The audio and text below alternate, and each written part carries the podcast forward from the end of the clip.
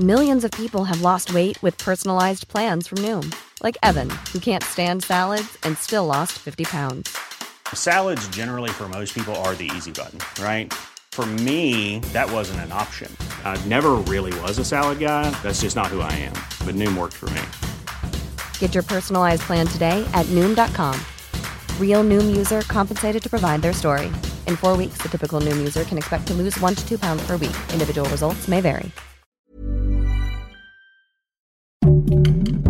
Heraldo Podcast, un lugar para tus oídos. ¿Qué está haciendo México para evitar el paso de migrantes hacia Estados Unidos? Te lo contamos. Esto es Primera Plana de El Heraldo de México. El pasado 11 de mayo, Estados Unidos le puso punto final al llamado Título 42, una medida que frenó la entrada de millones de migrantes durante los últimos tres años. Pero, si bien muchos piensan que sin esta medida las fronteras estarán abiertas, en realidad es completamente diferente. Y es que en los últimos días, el gobierno de México reforzó la seguridad en las ciudades fronterizas para evitar el cruce ilegal de migrantes con más de 26.500 elementos de la Guardia Nacional en ambos lados del río Bravo. Aunque el flujo de migrantes se redujo, las autoridades fronterizas prevén que en las próximas semanas aumente, por lo que todos estos elementos ayudarán a mantener el orden y disminuir la violencia. Eso sí, el presidente López Obrador aseguró que, aunque habrá más seguridad, los elementos de la Guardia Nacional tienen estrictamente prohibido usar la fuerza en contra de los migrantes para respetar sus derechos humanos y aprovechó para dejarle un recadito a los estadounidenses para que traten bien a todas las personas y evitar provocaciones que puedan terminar en una tragedia.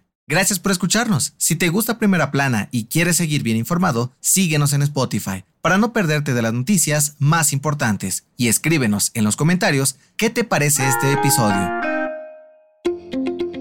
Como ya es costumbre, la titular de la Secretaría de Seguridad y Protección Ciudadana, Rosa Isela Rodríguez, presentó su informe quincenal sobre los resultados de su trabajo y este martes presumió que los homicidios dolosos disminuyeron durante abril. De acuerdo con la funcionaria, este delito cayó 16.1% con respecto a diciembre del 2018. En total se registraron 2.428 homicidios a comparación de los 2.893 que se registraron cuando inició el gobierno de AMLO. Rosa Isela explicó que aunque es el nivel más bajo de homicidios en los últimos seis años, se siguen concentrando en seis de los 32 estados, Guanajuato, Estado de México, Baja California, Chihuahua, Jalisco y Michoacán. A pesar de ello, expuso que la mayoría de los delitos van a la baja en todo México gracias a su estrategia. Sin embargo, dijo que seguirán trabajando para hacer más seguro el país en beneficio de toda la población.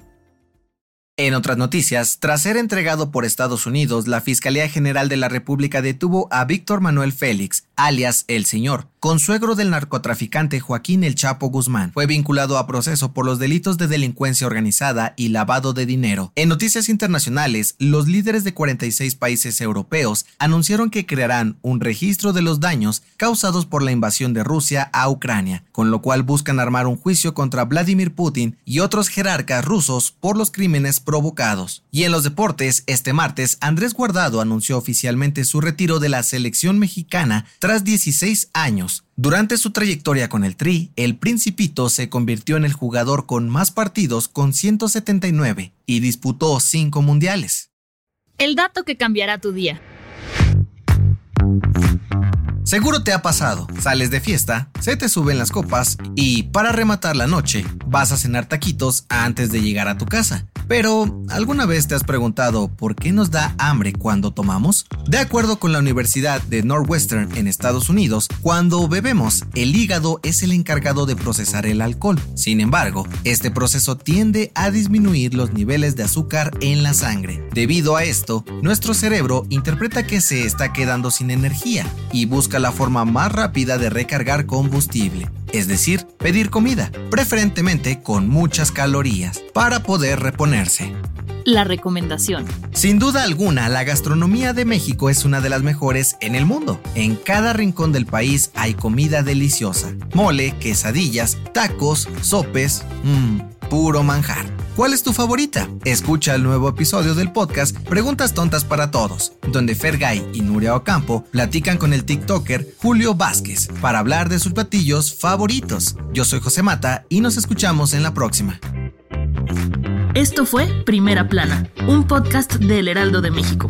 Encuentra nuestra primera plana en el periódico impreso, página web y ahora en podcast. Síguenos en Instagram y TikTok como El Heraldo Podcast y en Facebook, Twitter y YouTube como El Heraldo de México. Hasta mañana.